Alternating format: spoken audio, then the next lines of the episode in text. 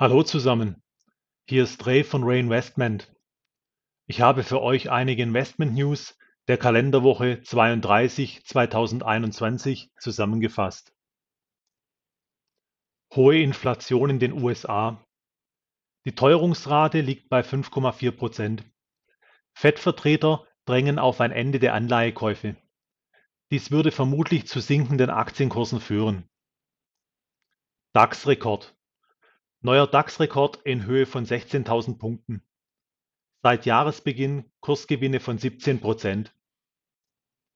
Goldpreis eingebrochen. Starke US-Arbeitsmarktdaten lassen den Goldpreis einbrechen. Erstmals seit mehr als vier Monaten unter der Marke von 1700 Dollar.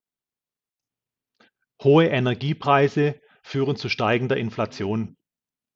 Um 3,8 Prozent hat sich das Leben in Deutschland verteuert. Eine Inflationsrate, die es seit 27 Jahren nicht mehr gab. In den USA wächst die Angst vor einer neuen Immobilienkrise. Die Hauspreise steigen rapide. Die Mieten ziehen an. Immobilienpreise in Deutschland. Häuser und Wohnungen haben sich im Q2 um 10,7 Prozent verteuert im Vergleich zum Vorjahr.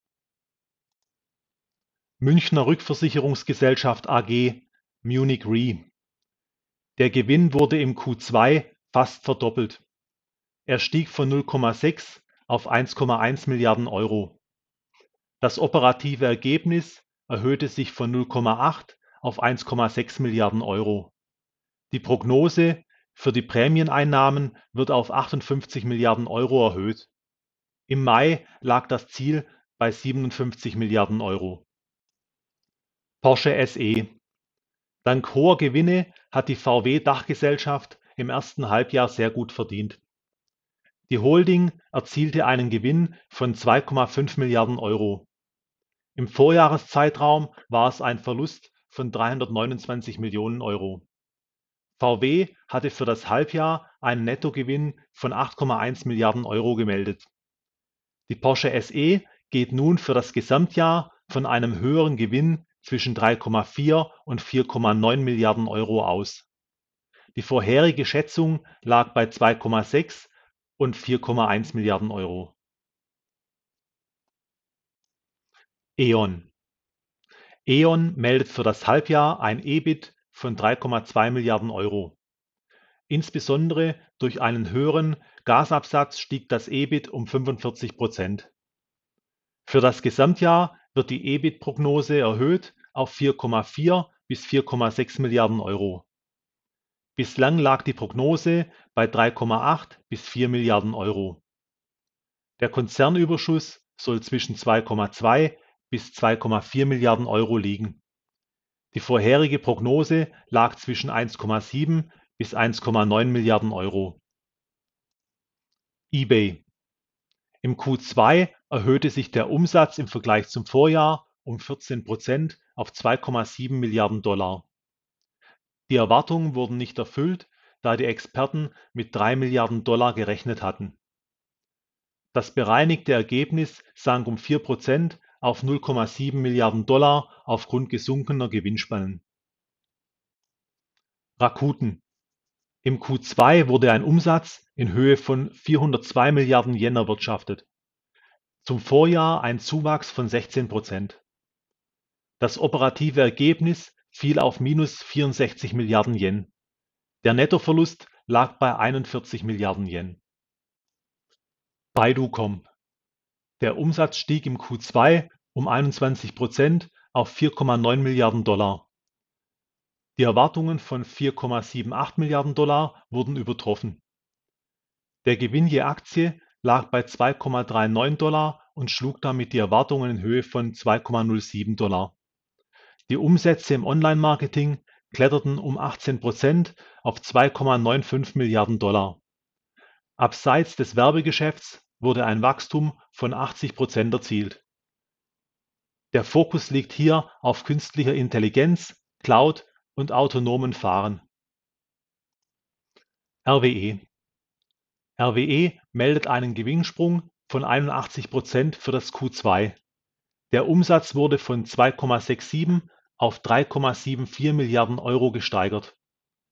Beim Vorsteuerergebnis wurde ein Anstieg um 101 Prozent auf 0,9 Milliarden Euro erreicht. Das Nachsteuerergebnis lag bei 0,54 Milliarden Euro und damit 81 Prozent über dem Vorjahr. Warta: Der Umsatz stieg im Halbjahr um 1,8 Prozent auf 398 Millionen Euro. Der bereinigte Betriebsgewinn erhöhte sich um 10 Prozent auf 112 Millionen Euro. Airbnb Airbnb erwartet einen Rekordgewinn für das Q3. Im Q2 stiegen die Buchungen im Vergleich zum Vorjahreszeitraum um das Vierfache auf 13 Milliarden Dollar. Der Umsatz verdreifachte sich auf 1,3 Milliarden Dollar. Die Zahlen übertrafen die Erwartungen. Der Nettoverlust sank auf 68 Millionen Dollar von 576 Millionen Dollar. Toshiba Toshiba ist zurück in der Gewinnzone. Im Q1 wurde ein Gewinn in Höhe von 112 Millionen Euro erzielt. Die Erwartungen lagen leicht über diesem Wert und wurden damit nicht erfüllt. Einsparungen und die Erholung der Nachfrage sorgten für den Gewinn.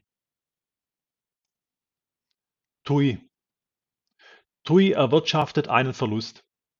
Im Q3 lag der Betriebsverlust bei 748 Millionen Euro. Nur noch halb so hoch wie zum Höhepunkt der Corona-Krise.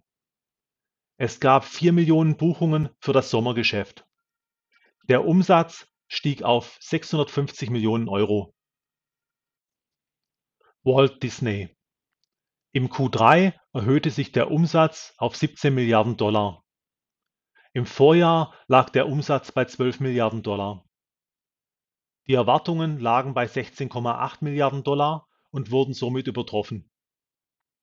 Das EPS lag bei 0,8 Dollar und übertraf die Erwartungen in Höhe von 0,55 Dollar. Die positiven Zahlen waren möglich durch mehr Besucher in den Parks und Kinos. Außerdem verzeichnete der Streamingdienst Disney Plus einen großen Kundenzuwachs.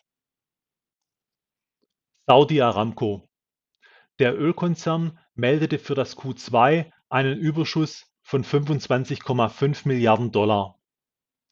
Das ist das Vierfache des Vorjahres. Für das Halbjahr ergibt sich ein Überschuss von 47,2 Milliarden Dollar, eine Steigerung um 103 Prozent im Vergleich zum Vorjahr. Aramco profitierte von der Erholung der Wirtschaft. BioNTech Im Q2 lag der Umsatz nach vorläufigen Zahlen bei 5,3 Milliarden Euro nach 42 Millionen Euro im Vorjahr. Der Nettogewinn lag bei 2,8 Milliarden Euro. Im Vorjahr lag ein Verlust von 88 Millionen Euro vor durch die hohen Forschungs- und Entwicklungskosten.